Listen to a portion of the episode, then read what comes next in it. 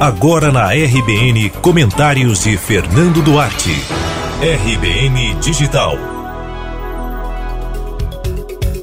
Considerado um dos avalistas do governo Jair Bolsonaro, o ministro da Economia, Paulo Guedes, entrou na onda pouco democrática que permeia o bolsonarismo. Em entrevista coletiva, sugeriu a possibilidade de um novo AI-5, Ato Institucional número 5, como um desejo da população para evitar uma convulsão social no Brasil, semelhante ao que acontece no Chile e na Bolívia. Depois da repercussão negativa, como em tantas outras oportunidades, Guedes usou já clássico: não era bem isso que eu queria dizer. Arroubos antidemocráticos têm sido excessivamente comuns em figuras ligadas ao governo federal. Se durante o processo eleitoral de 2018 já se temia essa abjeção às instituições em Bolsonaro, os primeiros meses da administração dele confirmam que nomes de grande expressão e com ascendência sobre o presidente não têm qualquer relação próxima com a democracia. Tem sido assim com Olavo de Carvalho, com Carlos e Eduardo Bolsonaro, com Abraham Weintraub e agora com Paulo Guedes. Os sucessivos flertes com posições ditatoriais deixam qualquer democrata de cabelo em pé.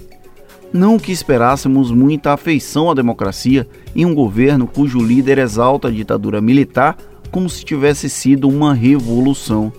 Fazer releituras históricas para tentar melhorar a imagem de algo nefasto é uma característica bem comum a tentativas de subverter a lógica de regimes de governo.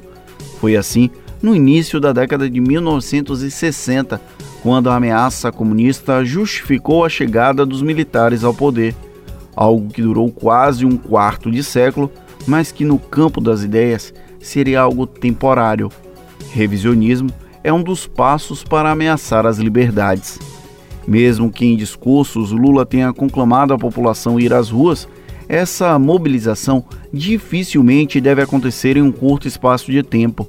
O petismo ainda segue em baixa e, por mais que o governo Bolsonaro tenha muita retórica, até o momento a maior parte dos embates tem permanecido no campo da ideologia.